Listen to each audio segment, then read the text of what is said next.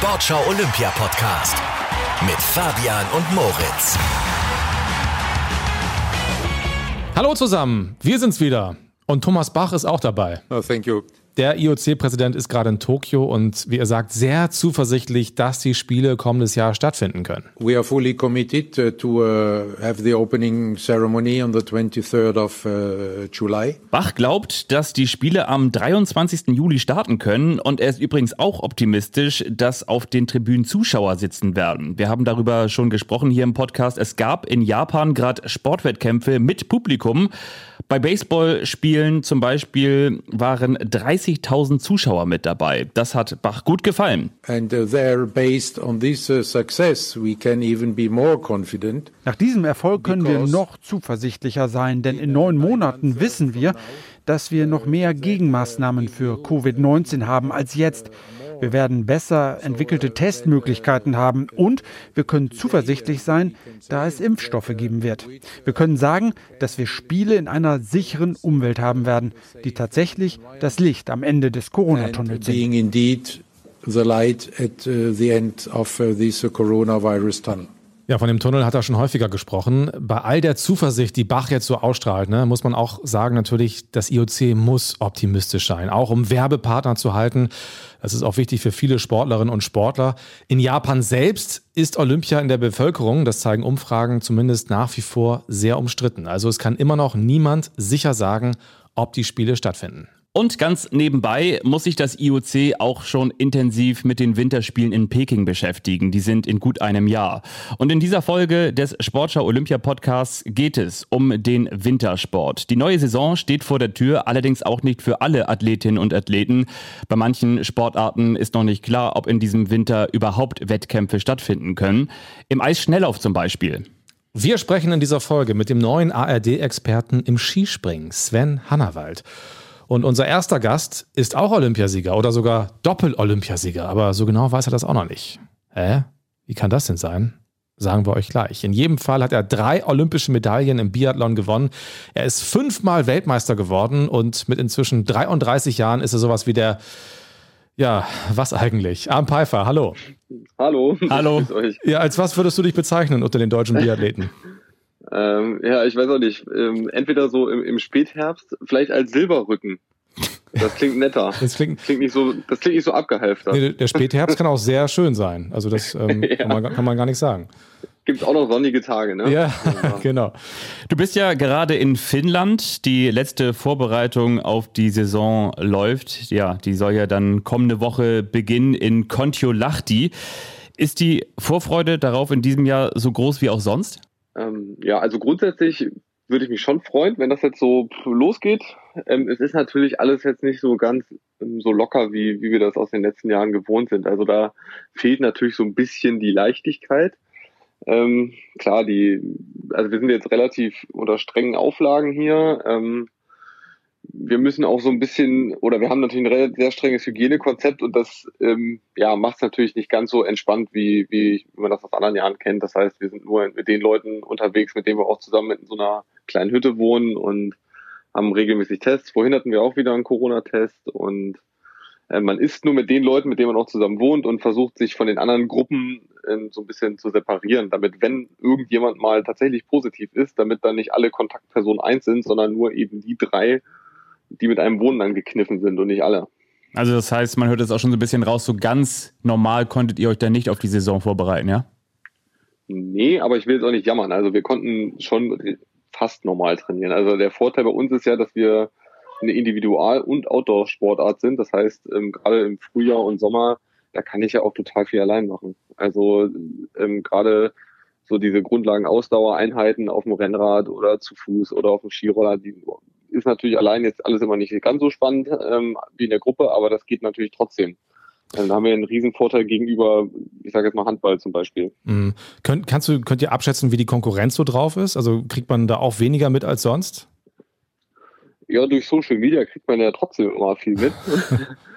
ähm, Aber nur die guten glaub, Sachen, ne? Die posten ja nur ihre guten, guten Sachen ich schaue auch nicht so viel rein, weil da macht man sich ja wahnsinnig. Ne? Da denkt man, also man hat da irgendwie gerade selber einen Ruhetag gemacht oder macht eine reduzierte Woche und dann sieht man, ach, und der ist hier heute 80 Kilometer gerollert und der hat so und so viel Höhenmeter gemacht. Das macht Ja. man sich ja ganz verrückt. Ähm, Ob das immer so glaube, stimmt, alles.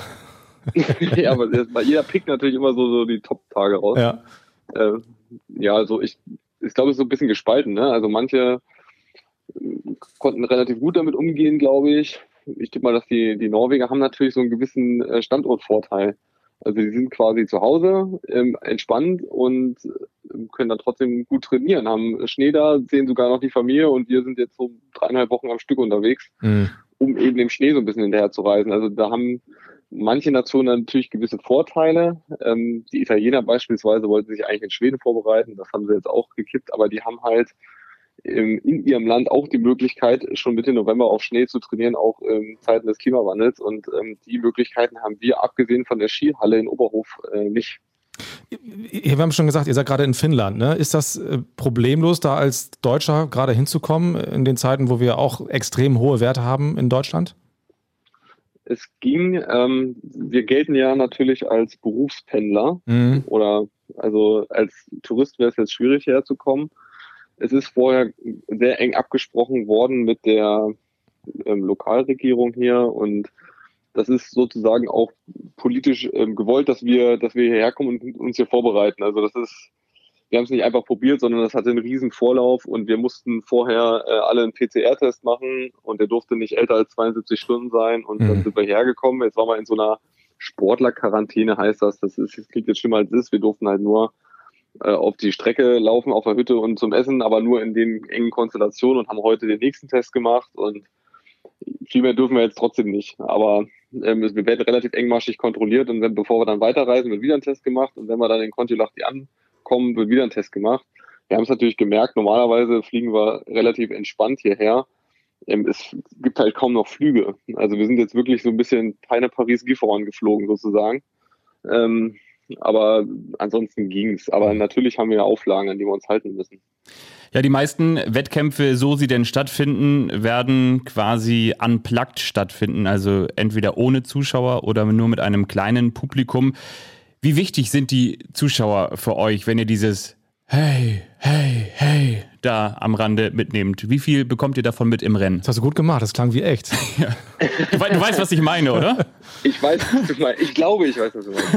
ähm, ich würde das jetzt mal so ein bisschen ähm, an den einzelnen Orten festmachen. Ähm, in den letzten Jahren, also die Saison beginnt bei uns eigentlich immer in Schweden oder grundsätzlich in Skandinavien. Naja, da ist jetzt nicht immer so viel los, ne? Also in Östersund, wo wir beginnen, ja, da sind halt, wenn, wenn wir da auch an dem Mittwoch da ein Einzel haben, ja gut, da stehen da halt 200 auf der Tribüne und auf der Strecke noch ein paar. Das ist jetzt nicht so ein Riesenunterschied, wenn da jetzt keine Fans sind. Ähm, es gibt natürlich Orte, die einfach davon leben und da zähle ich jetzt beispielsweise Oberhof dazu in Thüringen, eine ganz besondere Stimmung und ähm, Ruhpolding ganz genauso. Ähm, das sind Orte, das ist für mich jetzt gerade schwer vorstellbar, da zu laufen und da ist eben nichts los, weil in, ja in Oberhof ist natürlich im Stadion viel los, aber da ist auch auf der Strecke wahnsinnig viel los. Da gibt's den Bürgstieg, das ist so der prominenteste Anstieg. Und da stehen die Leute halt in 20er Reihen, die stehen da schon morgens, die da gibt's irgendwie ähm, Kämpfe um die Plätze. Und also da ist halt richtig was los. Ähm, das ist schon was Besonderes. Also da läuft man hoch. Und wenn man dann vielleicht sogar gut ist an dem Tag und in der letzten Runde und da geht's um die Position, das ist einfach ein Erlebnis, das kann man, ja, das kann man sich, kann man nicht mit ein paar Pappfiguren ersetzen, ne? Das ist Alp, Alp so. des Biathlons sozusagen. Ja, schon. Und ähm, das ist schon bitter, dass das dies Jahr nicht möglich ist. An anderen Orten fällt es jetzt nicht so ins Gewicht. Und da zähle ich jetzt Kontiolahti ehrlich gesagt dazu. Mhm. Wenn wir mal so ein bisschen in die Zukunft reisen, ans geplante Ende der Saison im März. Was muss passieren, damit du sagst, das war ein guter Winter? Ähm, das mache ich natürlich am Ende schon an meinen Leistungen fest. Ähm, ich würde mich ähm, freuen, wenn ich, ja, ich muss mich auch immer wieder durchsetzen. Also ich möchte, ich setze mir im Moment nicht so weite Ziele, sondern erstmal möchte ich vernünftig im Weltcup-Winter starten. Der Saison ist für mich natürlich gu äh, richtig gut oder ich bin sehr zufrieden mit der Saison, wenn ich am Ende im Gesamtweltcup unter Top 10 bin, wenn ich mal in einem Einzelrennen auf dem Podest stand und wenn ich von der WM mit einer Medaille nach Hause fahre, dann sage ich, Mensch, das war eine gute Saison. Ähm, wenn, wenn die drei Sachen äh, erfüllt sind, dann würde ich sagen, ähm, super Winter. Und das geht als Silberrücken noch. Ich hoffe. Wie viel Gold hoffe. verträgt ein Silberrücken? ja, ja, Silber wäre jetzt auch okay, ne? ähm, ja, also ich, also es ist schon so, dass man, dass man auch spürt, dass man 33 ist und das schon auch ein paar Jahre macht. Ähm, aber ich glaube, da, davon bin ich überzeugt, dass ein 33-Jähriger in äh, Topform immer einen 22-Jährigen in so Halbform äh, schlagen kann. Wenn natürlich ein 23-jähriges Talent mit Topform, na, da wird es schwierig. Ne? Mhm. Aber das Entscheidende ist letztlich die Form. Da sind wir, dass dann noch was möglich ist. Da sind wir jetzt im Prinzip auch schon bei dem richtigen Themenwechsel. Und zwar geht es jetzt äh, um den Nachwuchs hier im Sportschau Olympia Podcast auch immer mal wieder ein Thema gewesen. Auch du hast deine Sorgen schon häufiger geäußert. Das betrifft natürlich viele Sportarten, dass Jugendliche oder auch junge Erwachsene in diesem Corona-Jahr teilweise weniger oder vielleicht auch gar nicht trainieren konnten, es kaum Wettkämpfe oder auch eben gar keine Wettkämpfe gab. Was macht diese Zeit mit dem Biathlon-Nachwuchs? Was denkst du? Ja, es ist auch eine schwierige Situation. Ähm, Im Moment ist es ja so, dass der Weltcup-Winter die gleiche Anzahl der Rennen hat wie im vergangenen Jahr, also Stand jetzt. Ähm, schon in der zweiten Reihe gibt es keine, also das ist der EBU Cup bei uns, das ist quasi die zweite Liga des Biathlons, auch international. Ähm, da finden bis Weihnachten keine Rennen statt. Also es war, wurde schon im September entschieden. Ähm, das ist natürlich für diejenigen, die ähm, in der zweiten Liga laufen und natürlich sich dort anbieten wollen, um dann Weltcup zu laufen, schwierig, weil sie jetzt keine Bühne mehr haben. Ähm, wir sind auch hier zurzeit äh, mit zehn Athleten bei den Männern. Und der erste Weltcup, ähm, bei dem ersten Weltcup dürfen sieben Deutsche starten, beim zweiten dann sechs oder ab dem zweiten nur sechs. Das heißt, ein Teil von uns ähm, darf dann nicht mehr laufen und hat dann auch so ein bisschen ja, dem fehlt so ein bisschen Perspektive. Es kommt vor, dass natürlich Leute, äh, Athleten zwischen EBU Cup und Weltcup wechseln und dann weiß man, okay, jetzt laufe ich wieder ein Wochenende EBU Cup. Wenn ich wieder gut bin, kann ich vielleicht wieder Weltcup laufen. Na, jetzt läuft man keinen Weltcup mehr und hat dann aber keine Rennen mehr. Man kann dann gucken, ob man einen Deutschlandpokal läuft, aber den ist man mit 15, 16 auch schon gelaufen. Das ist halt nicht international, das ist eine nationale Rennserie und das ist eigentlich schon so ein bisschen bitter, wenn man Profi ist, wieder Deutschlandpokal laufen zu müssen. Mhm. Das heißt, ähm, es ist, glaube ich, in vielen Sportarten so, ähm, die obere Ebene kann noch ein bisschen weitermachen, weil natürlich der ganze Sport davon lebt, dass der Sport noch präsent ist. Aber beim, für Nachwuchs fehlt so ein bisschen die Perspektive. Also bei uns ganz extrem bis Weihnachten jetzt haben, wissen viele gar nicht, ob sie Rennen laufen. Bei den Jüngeren, ähm, wenn dann nur nationale Rennen und auch das ist immer fraglich. Also es ist so ein bisschen, da fehlt vielleicht auch manchmal die Motivation natürlich im Training. Wenn ich, also ich bin auch jemand, ich äh, trainiere schon auch gerne, äh, einmal am Tag. so die zweite Einheit am Tag ist halt Arbeit. Ne? Und das mache ich äh, nicht, weil ich das so super finde, sondern ich mache das, damit ich am Ende im Rennen bestehen kann und konkurrenzfähig bin. Also das ist für mich schon auch ein entscheidender Antrieb. Aber was wenn, macht. Wenn der fehlt, ist schwierig.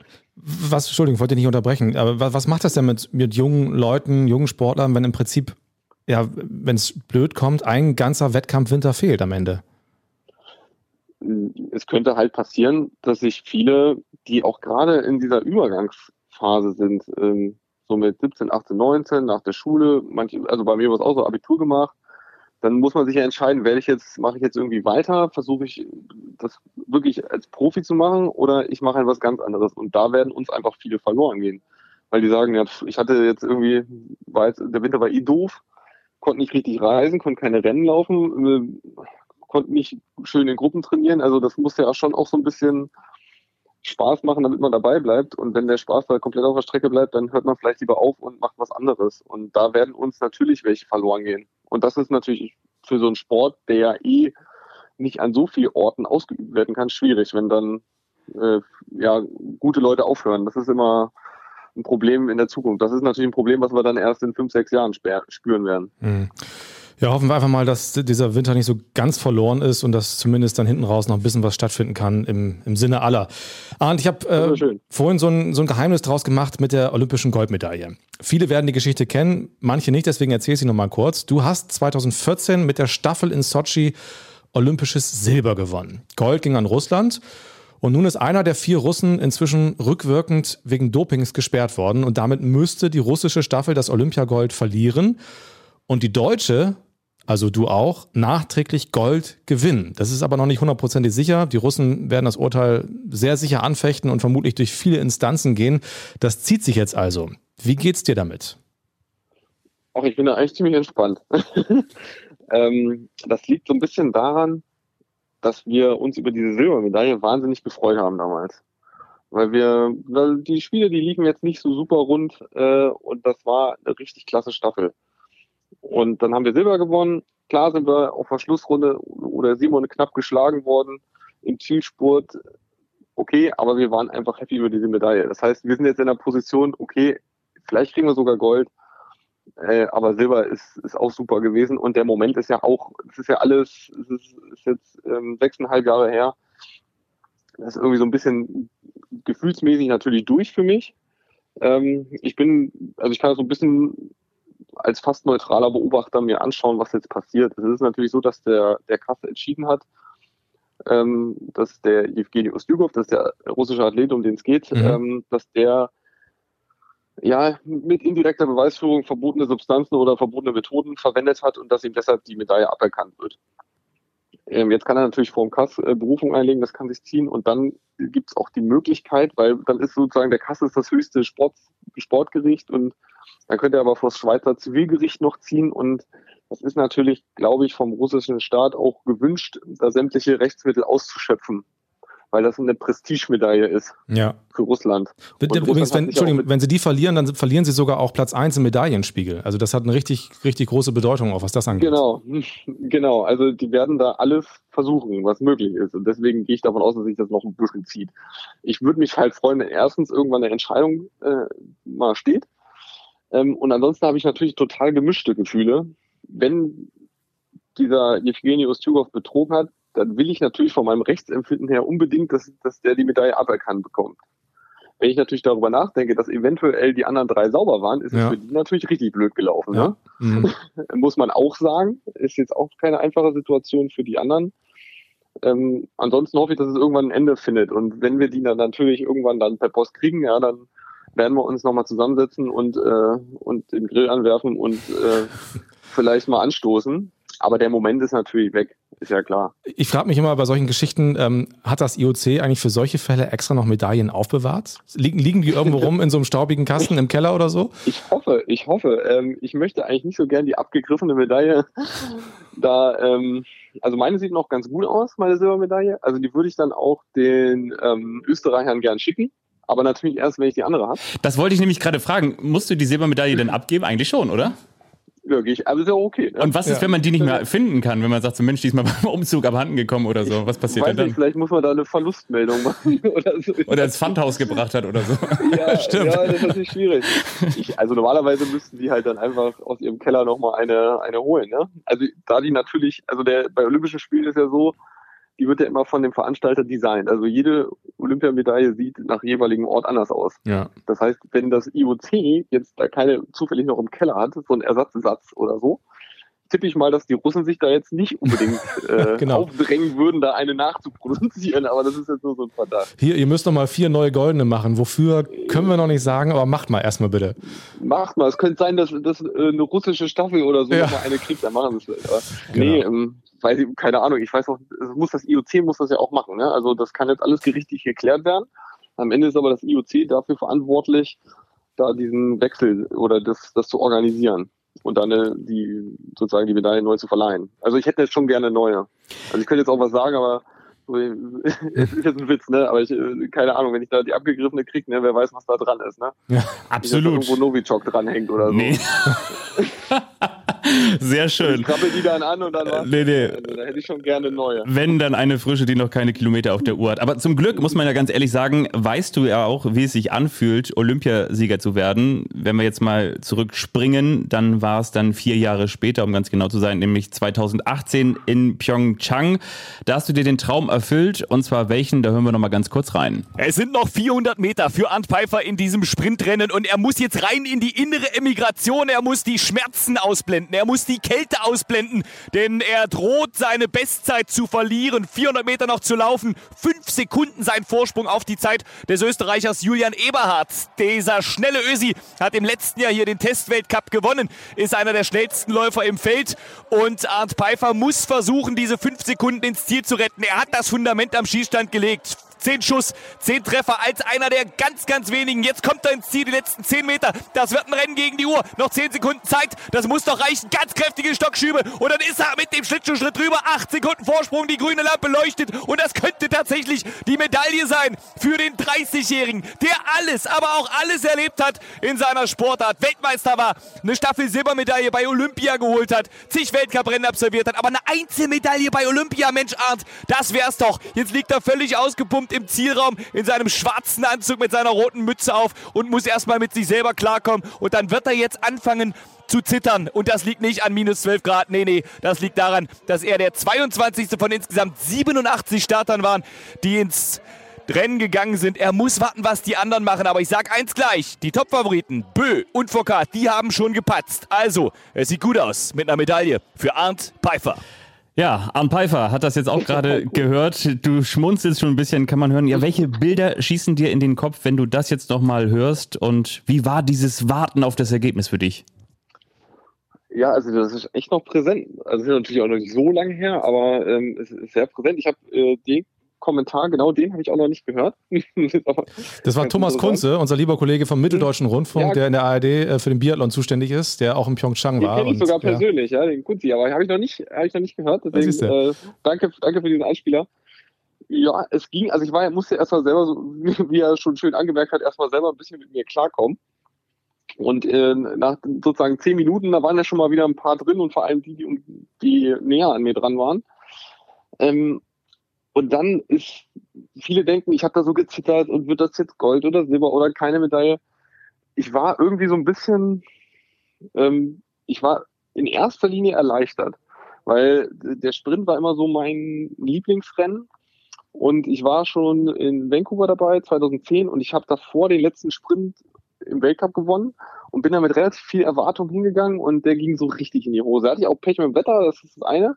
In Sochi war es ähnlich. Da habe ich auch gedacht, jetzt bin ich 27, bin jetzt in der Blüte meines Lebens hier. Ich will jetzt hier mal so einen, richtig, so einen richtigen Sprint hin zelebrieren. Und habe es auch so richtig versaut. Ne? Und dann habe ich gedacht, ach komm, drittes Spiel, ich bin 30 Jahre alt. Ja, wenn jetzt, ich will jetzt einfach nur mal ein gutes Rennen machen. Ich möchte einen guten Sprint machen, dass ich sagen kann, ich habe zu Olympia mal einen guten Sprint gemacht. Und das ist heute mein Ziel. Es ist mir wurscht, ob das jetzt Platz 6, Platz 9, Platz 5, Platz 12 ist, ich möchte einen guten Sprint machen. Und damit ich mit mir so ein bisschen im Reinen bin. Und das habe ich gemacht und deswegen war ich in dem Moment mit mir im Reinen.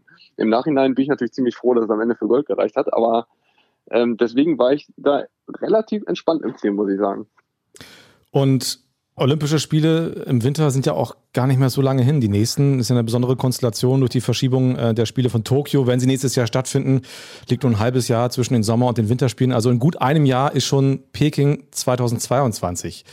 Jetzt hast du eben gesagt, du bist so der, der Silberrücken unter den deutschen Biathleten. Im Spätherbst, reicht das noch für Peking? uh, schwierige Frage, weiß ich nicht. Ähm, Wünschst du es dir? Hast du Bock drauf noch?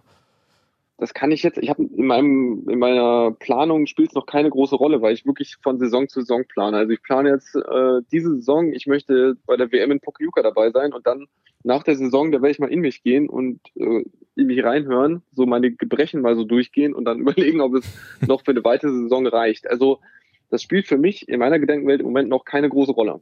Muss ich wirklich ganz offen sagen.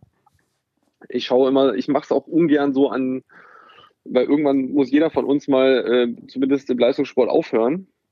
Und ähm, ich, deswegen mache ich das nie so gern an Orten oder an ähm, bestimmten Ereignissen fest, weil ich glaube, man, also lieber bin ich bei, bei einer WM an einem Ort, den ich total doof finde und äh, wo das Wetter mies ist, aber ich habe gute Form, dann fühle ich, macht es immer noch sehr viel mehr Spaß an als an einem tollen Ort, wo alles super ist und toll organisiert, aber ich habe keine Form da bin ich an dem trotzdem unzufriedener. Deswegen hängt es am Ende stets und fällt äh, mit meinem körperlichen Befinden, würde ich sagen. Und deswegen kann ich das jetzt noch nicht so richtig sagen, ob ich das will. Du hast auch mal gesagt, dass Olympia für dich eh nicht mehr so den, diesen großen Mythos hat, wie, wie es früher vielleicht mal war. Ne? Was muss sich da ändern?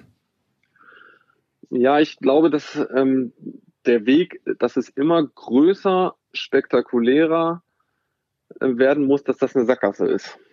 Also wir haben es, in Sochi war es ja schon so, da, da ging es darum, es sind die teuersten Spiele aller Zeiten und es wird Umweltzerstörung geben und es werden jetzt wieder neue Sportarten eingeführt und das war in Pyeongchang auch der Fall. Die waren noch mal teurer als die in Sochi, obwohl das keiner glauben konnte. Da wurde wieder relativ viel Umwelt zerstört und es gab noch mehr Sportarten und da muss man sich schon, glaube ich, irgendwann die Frage stellen, wo geht die Reise hin? Ähm, man könnte ja, das ist halt schwierig, sowas durchzusetzen, aber man könnte vielleicht mal drüber nachdenken, zumal viele Demokratien in unserer Welt die Olympischen Spiele ja gar nicht mehr wollen. Ähm, kann man drüber nachdenken, ob vielleicht irgendwie auf jedem Kontinent ähm, ja ein Ort vielleicht auch per, per Wahl entscheidet, der es sein könnte und dort finden halt turnusmäßig die Spiele statt. Also dass es immer von Kontinent zu Kontinent geht. Mhm ähm, dass man vielleicht die Sportstätten häufiger benutzt, weil beispielsweise in Sochi, da ist eine gigantische Anlage für Biathlon und Langlauf hingezimmert worden.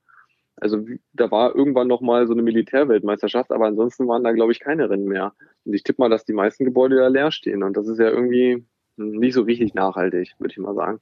Und ich glaube, dass da ja man so ein bisschen auf dem falschen Weg ist, ist, dass es immer noch teurer wird und noch größer. Und das geht halt irgendwann nicht mehr weiter. Dann muss man vielleicht mal überlegen, ob es vielleicht ganz nett wäre, das in, die, in eine andere Richtung wieder zu entwickeln. Ja, da hört man Deswegen so ein bisschen. Ich, ja, Entschuldigung. Ja, nö, ich weiß eh. du warst jetzt eh durch. Nee, ich wollte gerade sagen, da hört man auch so ein bisschen diesen Nachhaltigkeitsgedanken raus. Passt das so zu dir? Achtest du das auch so im, in deinem Alltag drauf?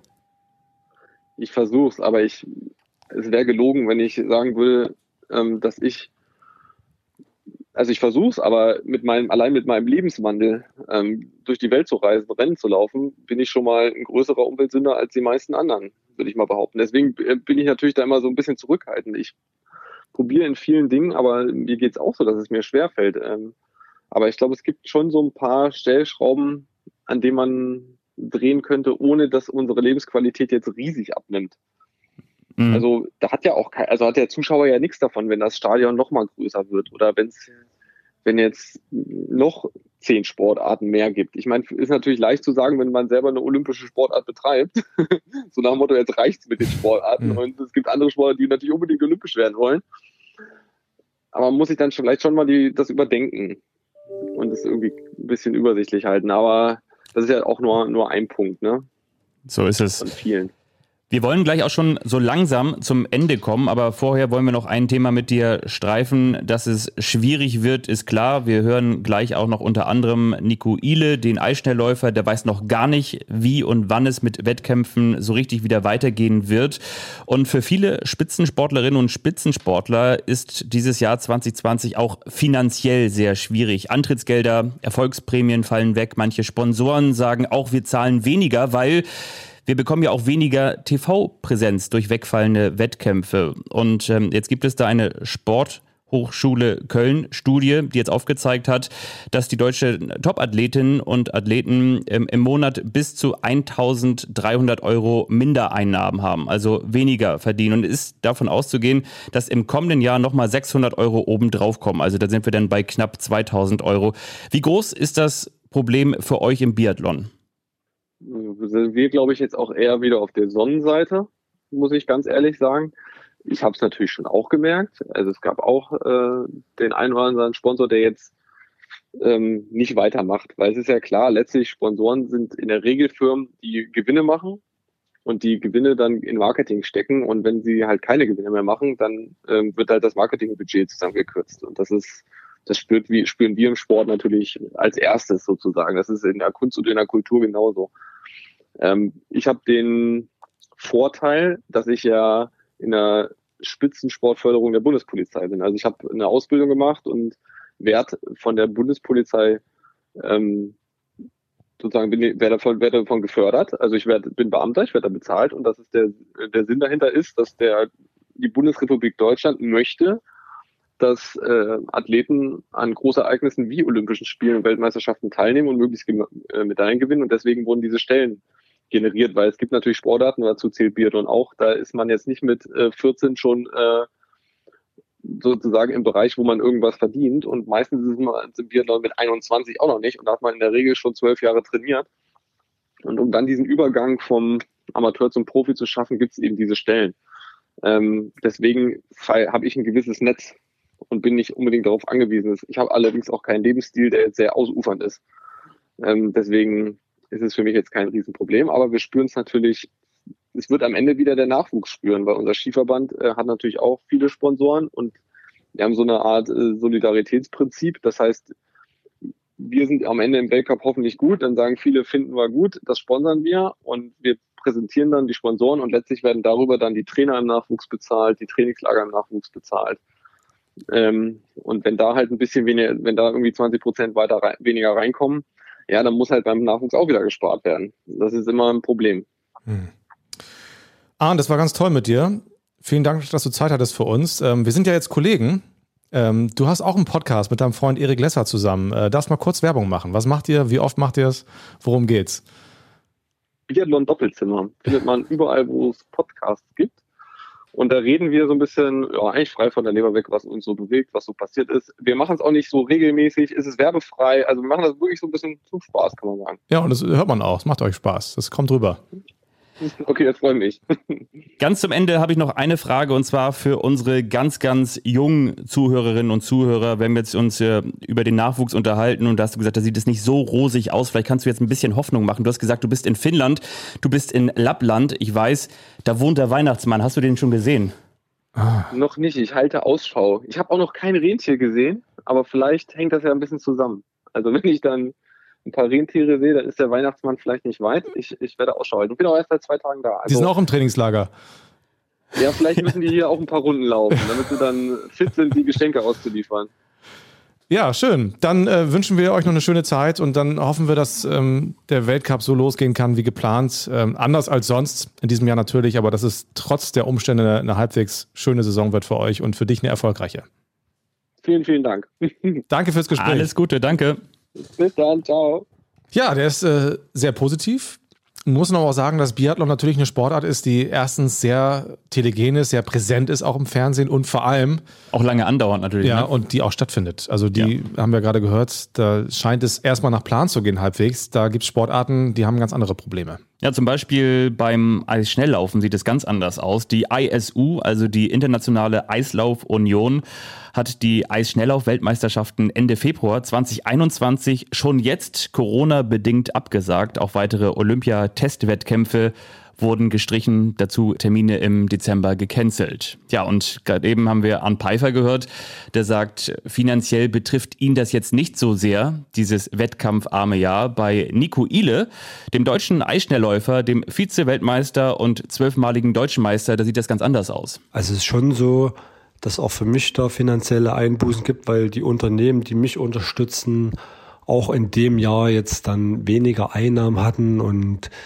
da mussten wir uns dann auch einigen, dass man da erstmal wieder etwas zurückfährt im Sponsoring und dadurch habe ich natürlich einen großen Unterschied zum Vorjahr, was die Einnahmen eingeht und was das Sponsoring angeht.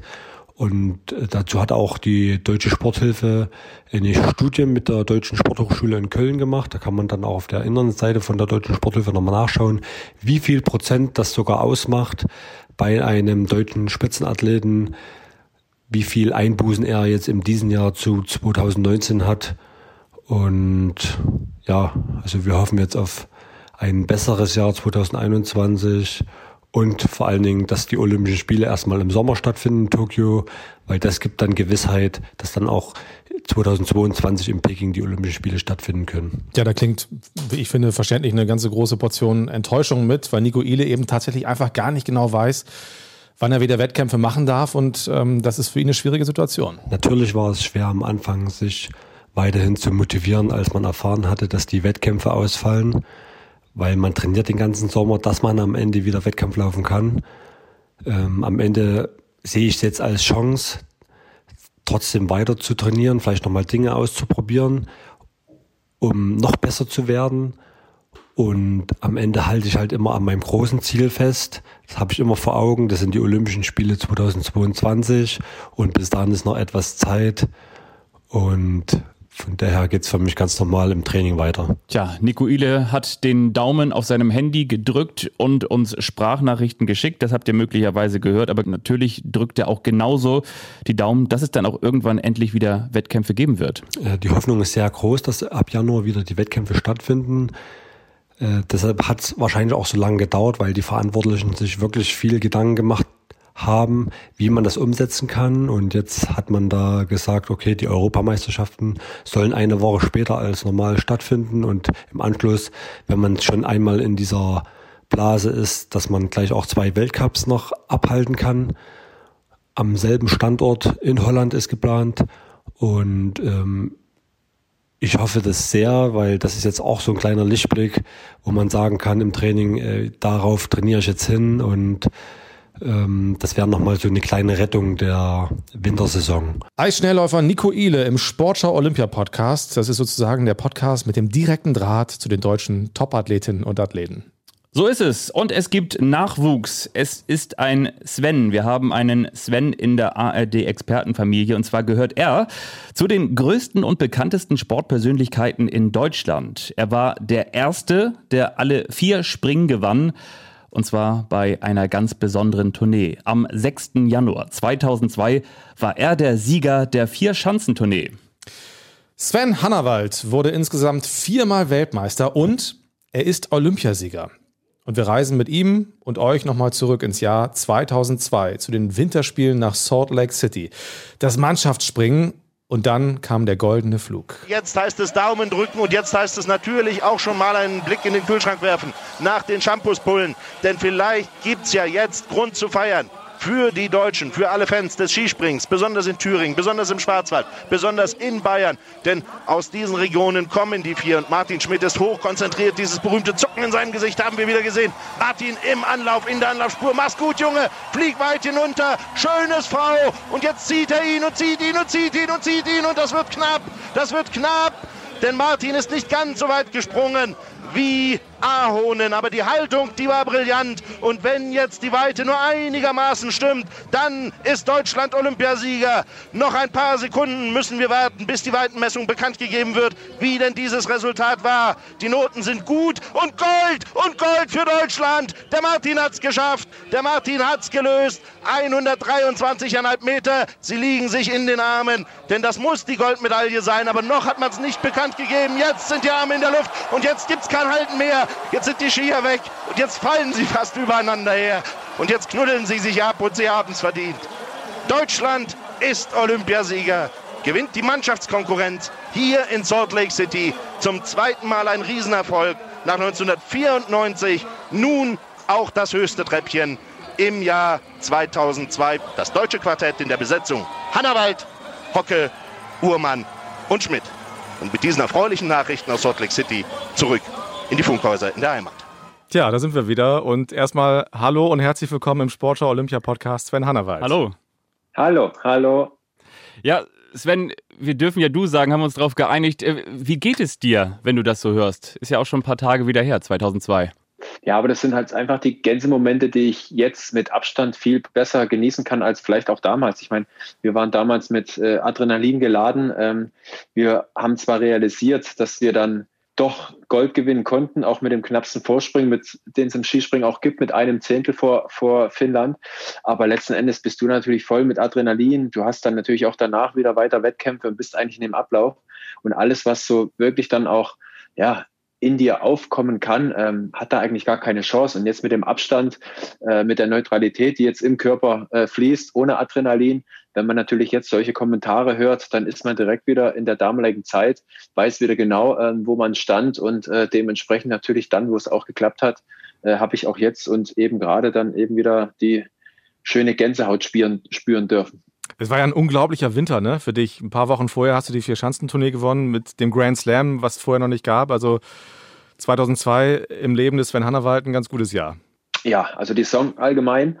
Ähm, komischerweise, die Song davor ähm, war es so, dass ich eher abgebrochen habe und im Nachgang wahrscheinlich dann auch für mich ein bisschen mehr Ruhe hatte, um alles so ein bisschen auch setzen zu lassen und um dann vielleicht die neue Saison wieder anzugehen. Das wusste ich im Vorfeld nicht, habe aber gemerkt über den Sommer und Anfang Winter, dass äh, was mich immer ausgezeichnet hat, wenn ich so eine gewisse Stabilität hatte, auf der ich dann wieder weiter aufbauen konnte. Und das war im Sommer schon so und hat sich dann äh, Gott sei Dank auch im Winter äh, fortgeführt. Und ähm, aber trotzdem, Malisch war dann auch in der Saison wirklich der Top-Favorit. Aber dass es dann hin und wieder mal anders läuft, hat man dann speziell dann auch in meinem Beispiel gesehen. Und das war eine Saison, wie ich sie mir immer erträumt habe, aber ähm, leider nie Realität werden lassen konnte. Und 2001, 2002 war dann eben sowas, wo ich dann wirklich äh, auch die, das Glück hatte, dann auch wirklich gespickt mit Highlights ähm, dann auch eine Saison erwischt zu haben. Mit der Tournee, die sowieso ist, mit einer Skiflug-WM und dann auch noch Olympische Spiele. Das war natürlich dann im Nachgang ähm, super. Sieger der Vier-Schanzentournee, du hast die Skiflug-WM angesprochen, Olympische Spiele. Es gibt so viele Sportlerinnen und Sportler, die sagen, aber Olympia ist trotzdem immer noch mal was ganz Besonderes. Würdest du das unterschreiben? Ja, auf jeden Fall. Also dass, ähm, dass Olympia dann irgendwo auch schon so eine lange Tradition hat, ähm, das ist, ist einfach so. Da wächst du als Kleiner, ähm, in welcher Sportart du auch anfängst, äh, ist völlig egal. Äh, wächst du damit rein und hörst natürlich am Anfang immer so ein bisschen dabei sein ist alles und dementsprechend möchtest du am Anfang auch einfach nur dabei sein um das einfach auch mal erleben zu können. Und das war dann eben auch so. Aber nichtsdestotrotz sage ich, dass am Ende des Tages äh, das Ergebnis zählt und dementsprechend alle versiert sind auf die besten Plätze. Fabian hat eben vom Nachwuchs in der ARD-Familie gesprochen. Wir sind ja jetzt Kollegen. Du bist der neue Skisprung-Experte. Ist Nachwuchs da eigentlich richtig oder doch eher so Rückkehr des verlorenen Sohnes besser? Oh, das weiß ich nicht. Gibt es ja dann auch die Vorgeschichte, dass ich schon 2005, 2006 so ein bisschen meine Füße ja, drin hatte, eben. aber allerdings gesundheitsbedingt dann leider auch vor den Olympischen Spielen dann äh, den Rückzieher machen musste und für mich dann erstmal das Thema Skispringen wirklich zu viel war, weil ich noch zu nah dran war, weil alles noch irgendwie zu frisch war und habe dann erstmal ein bisschen andere Themen für mich ähm, erobert, um dann irgendwann nach vielen, vielen Jahren dann doch wieder zurückzukommen. Das ist natürlich im Nachgang eine schöne Geschichte auch für mich, ähm, die Möglichkeit dann auch bekommen zu haben, ähm, da vielleicht auch äh, Anschluss äh, äh zu, zu bekommen und da freue ich mich jetzt unheimlich drauf und bin natürlich auch trotzdem gespannt ähm, am Ende des Tages, wie unsere Jungs sich dann schlagen. Und äh, von der Aufgabe her, klar, ist es für mich ein bisschen was Neues. Bisher habe ich immer kommentiert, bin eigentlich schon relativ nah dran, äh, aber nichtsdestotrotz äh, die Fußstapfen von ähm, Dieter sind groß und dementsprechend hoffe ich, dass ich sie füllen kann. Du hast gerade eben deine Burnout-Erkrankung angesprochen, die dich dann ja auch zu deinem Karriereende gezwungen hat. Geht es dir denn inzwischen nicht mehr so, dass wenn du dich Chancen näherst oder dem Gedanken näherst, den näher zu kommen, dass es dir nicht mehr schlechter geht? Dabei? Nein, im, Gegen, im Gegenteil. Also ich habe jetzt den Abstand. Ich hatte auch am Anfang noch so ein bisschen ähm, das Problem, dass ich mich natürlich dann irgendwo auch zu sehr noch als aktiver gesehen habe. Also sprich, wenn, wenn ein, ein Wettkampf äh, grandios war, wenn es irgendwie weite Sprünge gab, vielleicht eventuell mit Schanzenrekord, dann habe ich mich immer so ein bisschen wiedergespiegelt gesehen und habe gedacht, ah, sollst du vielleicht doch noch, das hättest du bestimmt auch hingekriegt und alles sowas. Und das erschwert natürlich so ein bisschen, äh, dir den Abstand zu geben. Und das war einfach noch zu früh gepaart mit den damaligen Themen noch mit den Burnout und alles, was noch zu frisch war. Und das, das hat nicht funktioniert. Und jetzt ist es so, wenn ich an die Schanze komme, ich freue mich, wenn ich live vor Ort sein darf. Mit Corona bedingt äh, wird es uns erstmal nicht möglich sein. Äh, ich hoffe, dass äh, gegen, gegen Ende des Jahres, äh, Engelberg ist ja nochmal geplant, ob man da vielleicht eventuell hingehen oder auch die Tournee, dass wir da dann auch ein besseres Gefühl für den, für die, für den Wettkampf an sich bekommen. Und, und jetzt freue ich mich aber einfach drauf auf die neue Aufgabe. Ich freue mich auf die neue Saison, die unheimlich spannend ist weil es Corona-bedingt natürlich keine Vergleiche gab, nationenübergreifend und somit auch die Springer an sich total äh, ja, ins Ungewisse reingehen, weil sie eben nicht wissen, wo sie stehen. Hm. Du, du wirst jetzt ja neben Moderator Matthias Optenhöfel stehen und dann die Skispringen verfolgen. Dieter Thomas, hast du angesprochen, hört freiwillig auf. Bekommt man da eigentlich vom ersten so als Antrittsgeschenk auch so ein, so ein Stirnband, wie das Thomas getragen hat? Das weiß ich jetzt nicht. Hast du noch keins bekommen? Überrascht. Also da lasse ich mich mal überraschen nicht nur die Fußstapfen sind groß, sondern auch das Stirnband. Ja. Ja, ist, also wenn es dasselbe ist, dann wird es bestimmt ein bisschen groß sein, weil das ja auch sehr, sehr lang getragen hat und vielleicht auch ein bisschen ausgewaschen sein. Äh, ich denke mal, dadurch, dass wir im Studio sind, ist es relativ unpassend, aber es kann natürlich trotzdem sein, dass ich es bekomme. Und ja, das ist dann wahrscheinlich so wie Kaffee kochen, wenn man anfängt. Ähm, da muss man dann irgendwie durch, glaube ich. Mhm. Viele von uns, die so an Skispringen denken, ähm, denken natürlich in erster Linie dann auch im jeden Winter an die Vier-Schanzentournee und auch an das Neujahrsspringen gehört irgendwie dazu, so ein bisschen verkatert dann aufzustehen und sich das anzugucken. Ist immer eine Riesenparty. Das wird dieses Jahr äh, anders sein. Du hast trotzdem von einer großen Vorfreude gesprochen, auch dass ihr gar nicht vor Ort sein werdet, größtenteils. Ähm, was entgeht den Sportlern da in diesem Jahr? Blutet da so ein bisschen die Seele bei dem Gedanken daran, dass sie von einer Schanze springen und im Auslauf eigentlich niemand auf sie wartet? Ich denke mal, dass es natürlich ein, ein komisches Gefühl sein wird, äh, sowohl für die Springer als auch für die Trainer und äh, Betreuer drumherum, äh, als aber auch für uns, ähm, wenn wir vor Ort sein sollten, wenn wir vielleicht dann einfach leere Ränge sehen. Aber nichtsdestotrotz ist mir wichtiger und bin ich froh und hoffe, dass zumindest unsere Sportart funktioniert. Es gibt viele andere Sportarten, die einfach mehr Probleme haben anhand vom Ablauf und so weiter und so fort. Und wir als die Einzelsportart, wo dann wirklich jeder Einzelne dann einfach seine Startzeit hat und somit dann auch springen darf, da haben wir zumindest ein bisschen mehr Möglichkeiten, uns äh, so, so mit den Konzepten, was Hygiene und alles angeht und Ablauf angeht, so ein bisschen so aufzustellen, dass wir die, die, das Risiko minimieren können, ähm, dass doch irgendwo Corona auch äh, uns betrifft. Ähm, und, und deswegen ist es mir wichtiger, dass wir Springen sehen, dass wir, ein, dass wir Wettkämpfe sehen. Natürlich mit dem kleinen Manko, dass die Zuschauer zu Hause bleiben müssen, aber ähm, besser so, als wenn alles zu Hause bleibt. Und jetzt wollen wir natürlich gebannt auf den Winter schauen. Der Winter 2020, 2021. Wo stehen da die deutschen Skispringer? Ich habe gelesen, dass du von einer ganz besonderen Spannung ausgehst. Und zwar deshalb, weil die Nationalteams alle für sich trainiert haben. Also hatte natürlich den Vorteil, dass viele in ihrer eigenen Bubble waren hatte aber auch gleichzeitig den Nachteil, dass man nicht mal so links und rechts gucken konnte, was macht eigentlich die ärgste Konkurrenz, oder? Das wird sicherlich wirklich spannend. Also ähm, hat er dann auch ne, die Möglichkeit, nochmal beim vorletzten Lehrgang der Deutschen in Garmisch nochmal dabei sein zu dürfen. Das mache ich eigentlich gewohnt jedes Jahr dann gegen Herbst. Ich möchte es jetzt auch nicht immer zu oft äh, belästigen, sondern die Trainingsarbeit ist ja auch wichtig, aber vom Eindruck her und so weiter ähm, habe ich ein gutes Bild bekommen. Ich kann mir jetzt nicht vorstellen, äh, dass Deutschland irgendwo hinterher springt, das, was ich gesehen habe. Ähm, das war super, das war auch stabil und äh, anhand von den Gesprächen mit äh, Stefan Horngacher und auch ähm, äh, den Co-Trainern und allem drum und dran, ähm, hat man oder höre ich raus, dass es wirklich auch stabil war, weil es gibt dann schon auch hin und wieder Springer, die mal einen guten Tag erwischen, dann, dann kriegen sie es wieder nicht so gebacken. Aber es scheint wohl ähm, wirklich im Groben gut und stabil gewesen zu sein. Und das ist die, die große Spannung, dass natürlich der Vergleich fehlt. Das ist klar, so geht es aber jeder Nation. Aber ich glaube, ich gehe davon aus, dass äh, Deutschland auf jeden Fall absolut konkurrenzfähig sein wird. Kannst du einschätzen, äh, wie es mit Andreas Wellinger aussieht, der sein Comeback gibt? Was können wir von ihm erwarten in diesem Winter? Also als ich ihn gesehen habe, ähm, habe ich strahlende Augen gesehen. Also das, das zeigt gut. natürlich auch nach jahrelangem äh, ja, Reha und, und bei dir auch wichtig ist, dass man nicht zu früh anfängt, äh, weil man natürlich dann auch mit Severin Freunden ein Beispiel hat. Wenn man zu früh anfängt, kann es direkt nochmal passieren. Also das ist natürlich dann auch die schlimmste Verletzung bei uns im Skispringen mit dem Kreuzbandriss. Und somit ist natürlich dann irgendwo das Scharren laut und, und eifrig.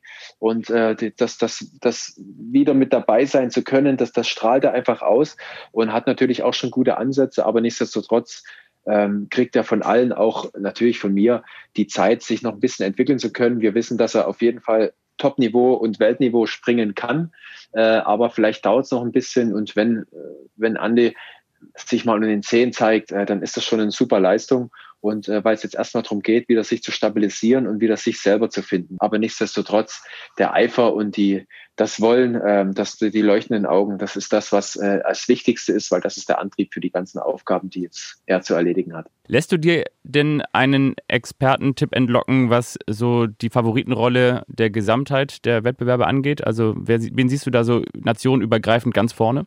Ja, also ich meine, äh, letzten Endes, wenn man die letzten äh, Saisons dann auch sieht, ist natürlich ein Stefan Kraft äh, immer ein Thema, obwohl er auch mal die eine oder andere Saison äh, am Anfang einfach ein bisschen Schwierigkeiten hatte reinzukommen, aber ab der zweiten Hälfte hat er dann so viel Gas gegeben, dass er dann wirklich auch durchgestartet ist. Äh, ein Kamil Stoch, äh, David Kubacki haben auch schon im Sommer wieder gezeigt, dass sie auf, auf höchstem Niveau ähm, fit sind. Und nichtsdestotrotz, ähm, ja, äh, Norwegen habe ich jetzt nicht ganz so das Gefühl dafür, aber ich gehe sicher davon aus, gab auch zum Beispiel bei Johansson einen Skiwechsel, ähm, wie der sich dann irgendwo auch äh, ausspielt, das, das werden wir jetzt sehen.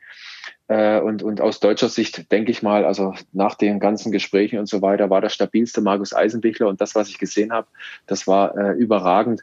Also glaube ich, dass auch äh, Markus Eisenbichler und auch ähm, Karl Geiger, der jetzt nicht ganz mitkam, aber gewohnt im Wettkampf immer irgendwie noch eine Schublade aufmacht, wo er noch was findet und dementsprechend auch wieder mit dabei ist. Also gehe ich davon aus, dass aus deutscher Sicht äh, Markus Eisenbichler, aber auch Karl Geiger wieder so ein bisschen die Führungsposition übernehmen werden.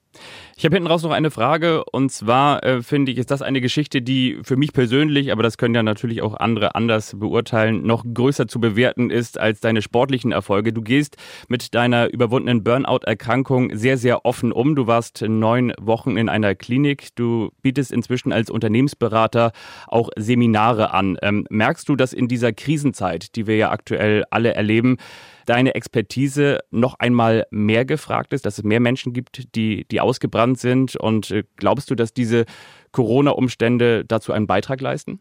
Ja, also ich meine, das war ja schon vor Corona schon so, dass, dass die Welle immer größer wurde und auch größer werden wird, äh, weil man es aktuell einfach noch nicht so handeln kann und drumherum das viel zu schnell wächst bei uns. Äh, und, und jetzt Corona-bedingt natürlich noch mehr dazu kommt, weil natürlich dann irgendwie auch Existenzen äh, äh, in Frage gestellt gestellt werden durch, durch Corona, äh, wo man sich bisher gar keine Gedanken gemacht hat. Und alles so Dinge sind natürlich jetzt extrem und, und forcieren natürlich das Thema. Ob das jetzt äh, Depressionen sind oder ob das dann irgendwo auch Themen sind, was noch mehr ins Burnout geht, das ist klar, das wird immer mehr und somit, ähm, wie gesagt, ich weiß ja, dass vom Nichtstun ähm, wird man keine Überforderung des Körpers oder ein Burnout bekommen. Und dementsprechend spreche ich natürlich für die, die immer alles geben wollen, die natürlich auch jetzt äh, ja, erstmal umdenken müssen, wieder Dinge forcieren wollen äh, und, und dementsprechend natürlich auch wieder eine große Gefahr haben, das dann auch erleiden zu müssen. Und, und deswegen ähm, bin ich da natürlich, äh, stehe ich da Rede und Antwort. Ich, ich, ich verdecke da auch nichts, weil letzten Endes auch bei mir es so war, dass natürlich ich gute Erfolge hatte, aber ich natürlich alles dem, dem, dem Erfolg untergeordnet habe. Und dann brauche ich mich natürlich am Ende nicht wundern, im Nachgang, äh, dass vielleicht der Körper dann auch äh, seine Auszeit nehmen muss, weil er einfach überfordert war. Und das sind Dinge, die, da stehe ich dazu. Das wird bei jedem gleich sein, weil wir alle Menschen sind. Es ist nicht so wie beim, bei Computern, dass der eine, der vielleicht ein bisschen mehr Geld auf der Kante hat, der kauft sich einen Computer, der ein bisschen mehr Leistung hat, ein bisschen mehr äh, äh Speicher hat, sondern letzten Endes wir Menschen haben die gleichen Voraussetzungen und derjenige, der dann einfach überreizt und überfordert, der muss sich dann am Ende nicht wundern, äh, wenn er irgendwann mal vor der Mauer steht. Und, und um das zu verhindern, ohne vielleicht auch den Ansporn ähm, zu nehmen, äh, immer 100 Prozent zu geben. Ähm, das ist natürlich das, was ich gelernt habe, was ich heute auch wieder mache. Egal, was ich mache, mache ich zu 150 Prozent. Ich weiß aber, dass ich mir danach dann die Ruhe gebe, um, um meinem Körper das zu geben, was er braucht, und zwar die Erholung und die, die, den Ausgleich. Und das äh, ist, ist, ist die Formel für mich, die funktioniert weil ich auch heute keine halben Sachen machen kann. Da lasse ich sie lieber liegen und für diejenigen spreche ich natürlich und habe mein Gesicht dafür. Ja, toll, dass du da so mit umgehst und ähm, hilfst und Ratschläge gibst. Das ähm, tut uns, glaube ich, allen in der Gesellschaft gut, von Leuten zu erfahren, die selbst erlebt haben, wie man am besten damit umgeht. Sven Hannawald, ganz toll, dass du mitgemacht hast. Vielen Dank dafür. Wir freuen Hammer. uns auf einen Winter Hammer. mit einem Mann, der keine halben Sachen macht. Vielen Dank, Sven Hannawald. ich danke euch. Danke. Ja, und am kommenden Wochenende seht ihr ihn auch. Dann geht's los mit dem Skispringen. Der erste Weltcup im polnischen Wisła. Live im ersten. Und die Woche darauf startet dann auch der Biathlon Winter. Ihr findet ganz viele Infos zum Wintersport natürlich auch online bei uns auf sportschau.de. Das war's für dieses Mal. Schön, dass ihr dabei wart. Vielen Dank, bleibt gesund und natürlich Olympia interessiert. Tschüss. Tschüss. Den Sportschau Olympia Podcast findet ihr unter anderem auf sportschau.de und in der ARD Audiothek.